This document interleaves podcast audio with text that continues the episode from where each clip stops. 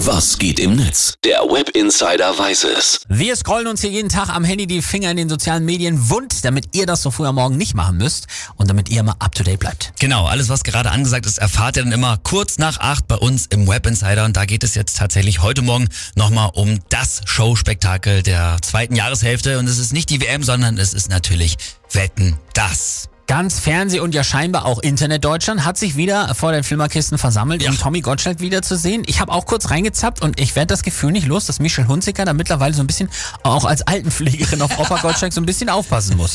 Also Ja, wirklich. ja absolut. Ähm, der User Selma, der beschreibt das so, oder die Userin.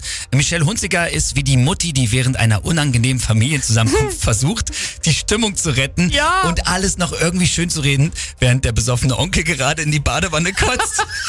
Hashtag betreutes Moderieren. Aber jetzt war wirklich ganz im Ernst. Sehr gut. Ihr Mikro war viel lauter gestellt, Ja. sie war richtig aufgekratzt, hat auch immer so richtig, so richtig unnatürlich über die Witze gelacht. Boah. Ja. Großes Thema war aber auch noch, dass Herbert Grönemeyer als Wettschulden einen Monat die Betriebskosten der Tafeln in Berlin übernimmt. Cool. Matthias M. schreibt dazu, das sind Kosten für 50 Ausgabestellen und circa 70.000 Menschen. Ein Sozialstaat würde die restlichen elf Monate übernehmen, aber der ist nicht in Sicht, denn Kampf gegen den Hunger ist in Deutschland Privatsache. Ja, bitter. Aber tolle Aktion, äh, wird sicher ein fünfstelliger Betrag werden. Allerdings.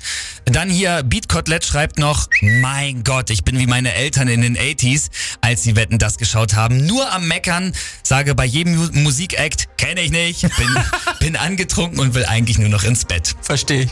Ein Redo hat auch noch getwittert. Ich prognostiziere folgenden Gender-Gaga-Witz für Tommy, wenn Christoph Maria Herbst aufs äh, Sofa kommt. Heute sind wir ja alle divers. Obacht, wir natürlich auch. Deshalb sitzt hier neben mir jemand, der ist gleichzeitig Mann, Frau und eine Jahreszeit. Respekt, Ach du Christoph Scheiße. Maria Herbst. Wow, fuck. Nein, nein, nein. Und was Persönliches von Bastian Bielendorfer zum Schluss, der schreibt nämlich, dieses Gequengel über Gottschalk und Wetten das, es geht mir auf den Sack. In ein paar Jahren werden wir diesen Mann, einen der wahrscheinlich größten Showmaster aller Zeiten, der es geschafft hat, ein nahbarer Mensch zu bleiben, vermissen. Recht hat er.